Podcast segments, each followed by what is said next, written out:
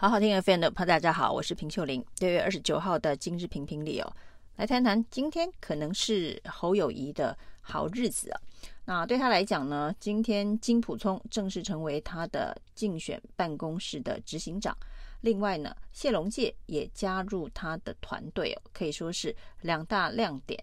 那另外呢，这个组织部门它是由曾明宗来领军，另外呢。国政顾问的部分呢，则是由杜子君哦。那这一字排开，看起来都像是马英九时代的政治人物。那显然，侯友宜的这场选战当中哦，马英九团队即将成为他的选战的主力战斗部队。那特别是一向隐身幕后的金小刀，这次非常非常的高调。大剌剌的出任了他的执行长，坐在记者会的 C 位正中央啊。那侃侃而谈，要如何帮侯友谊打赢这场选战？事实上呢，这个跟金普聪的性格以及人设是有蛮大落差。那过去金普聪都隐身在马英九的身后，是一个幕后操盘者的角色。如果要对照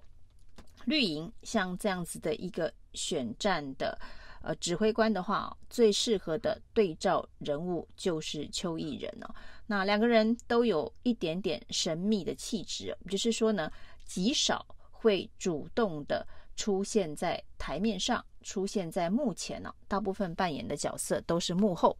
但是这一次为什么不一样？为什么？金溥聪成为侯友谊竞选团队当中非常凸显的存在啊，而且呢是在台面上，是在这个媒体面前，而且呢成为整场记者会当中的主秀。主要是因为侯友谊现在的民调支持度真的是非常的低迷啊，一连几份民调的第三名，对于这个最大在野党来讲啊，真的是一个非常惨烈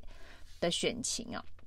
所以呢，这一招把金普聪放上台面，而且扮演大家看得见、镁光灯下非常显著的指挥官角色，那的确是蛮凸显的。那也让大家突然感觉侯友谊的团队啊有了新的亮点了。那这金小刀这个亮点呢，是侯友谊团队。从选战开打以来，五月十七号他被征召以来哦，目前为止看起来，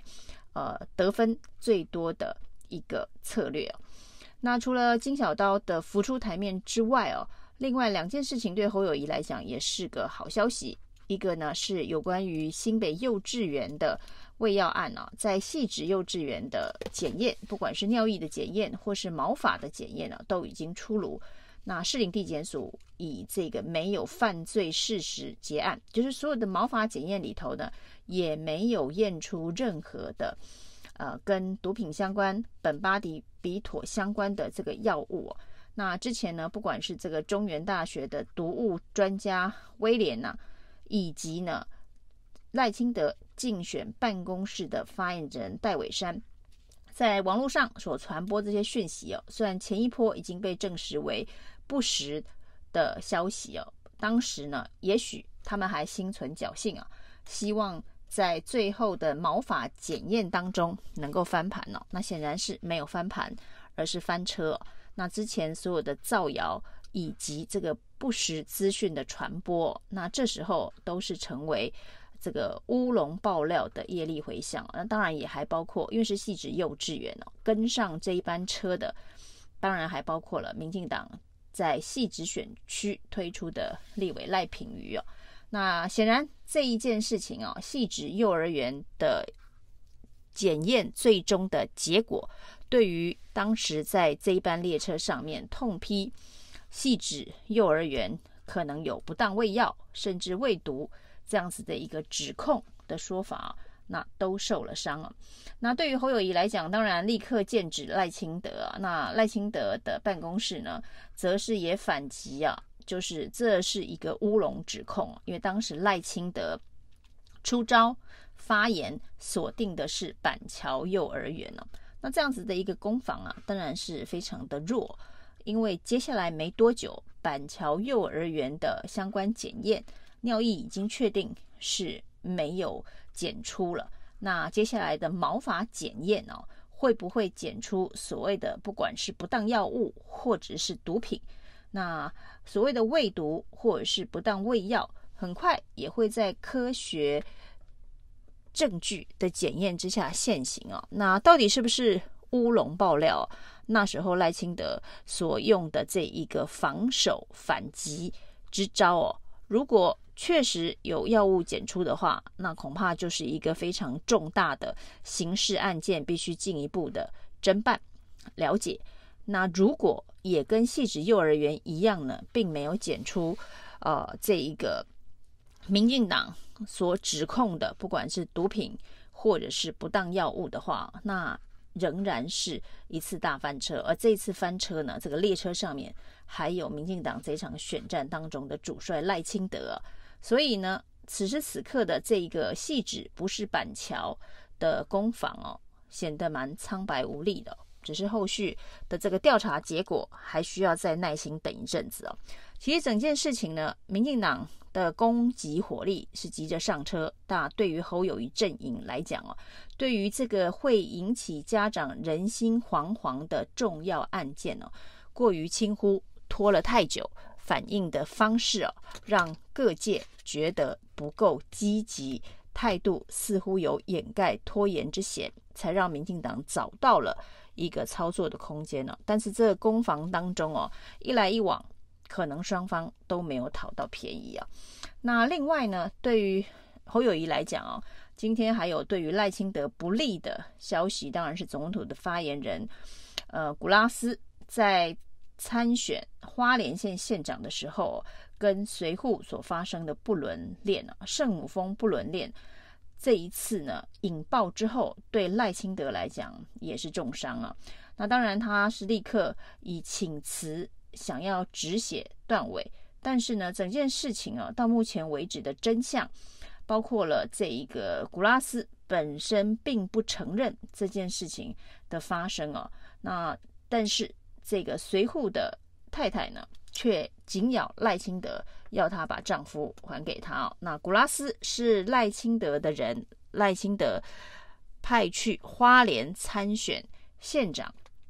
的这样子的一个角色的关联性哦，啊，恐怕是无法完全的切割。所以呢，啊，这件事情对于赖清德来讲也是一个负分呢，也会有伤啊。那所以呢，会有一天有这个一好，赖清德有两坏啊。所以这一天应该算是侯友宜的 lucky day 啊，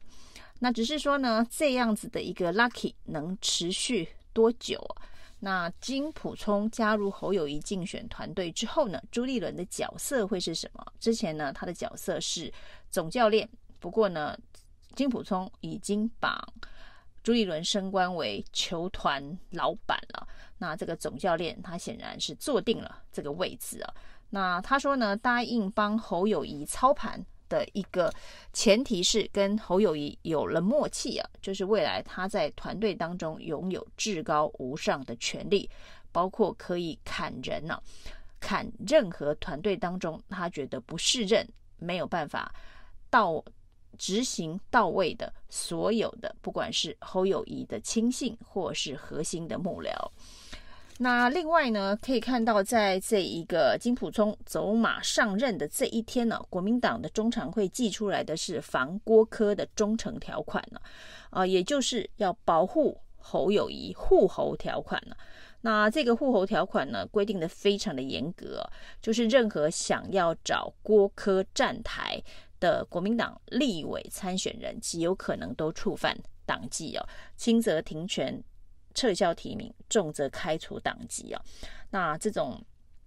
严格的忠诚条款的气势啊，其实是完全改变了朱立伦之前呃所定下的这个选战的球路球风啊，就是要结合非绿力量一起下架民进党这件事情啊，至少在祭出忠诚条款之后啊，哎，恐怕就已经要完全的改变。战术战略哦，国民党打算要独立作战呢、啊，也许是金小刀的出鞘，让国民党有了信心啊。只是说这个信心呢，单纯只是信心而已，还是真的能成为实力啊？很短的时间之内就必须有所检验了。七月二十三，国民党的全代会之前，侯友宜的民调到底能够从现在谷底爬升到哪里啊？会是一个关键呢。那能不能够达到三成？能不能够超越柯文哲？这都是金溥聪在未来一个月当中最重要的政治任务，证明他宝刀未老啊、但是呢，即便有金溥聪这一个非常有经验，帮助马英九打赢五场胜仗的这一个军师啊，那军师规划、筹谋、议题设定、出招攻击的节奏。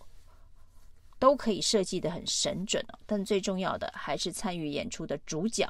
能不能够演得出神入化。马英九跟金溥聪配合得很好，把整场选战的节奏呢，大部分掌握在自己的阵营哦。那只是金溥聪、侯友谊这一对搭档哦，就马金体制跟猴精体质。能不能有一样的战力发挥哦？那在全代会之前，恐怕就会接受残酷的检验了。以上今天的评评理，谢谢收听。